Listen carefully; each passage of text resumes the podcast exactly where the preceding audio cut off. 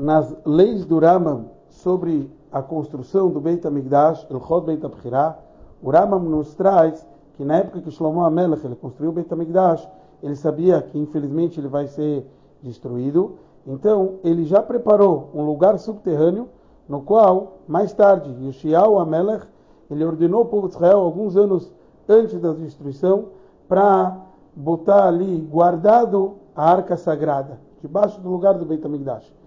Precisamos entender, a gente sabe que o livro do Rambam é um livro de Alachot, e não um livro de histórias. Então, por que ele conta todos esses detalhes?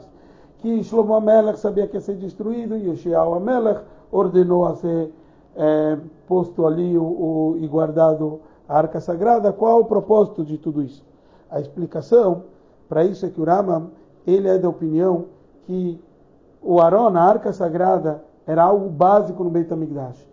E por isso, até o segundo Beit HaMikdash, ele tem a continuação do primeiro Beit HaMikdash, porque a arca sagrada já estava lá embaixo.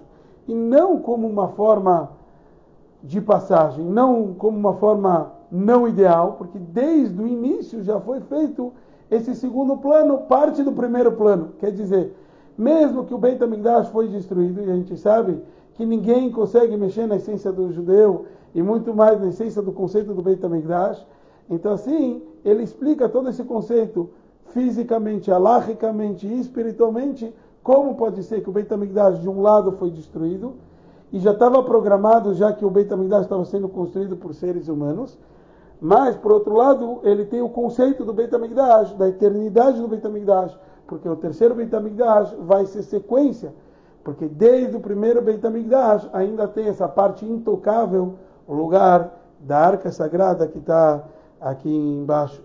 Então, que a gente possa revelar tudo isso e construir o terceiro Beit. Bora lá, Mashiach já.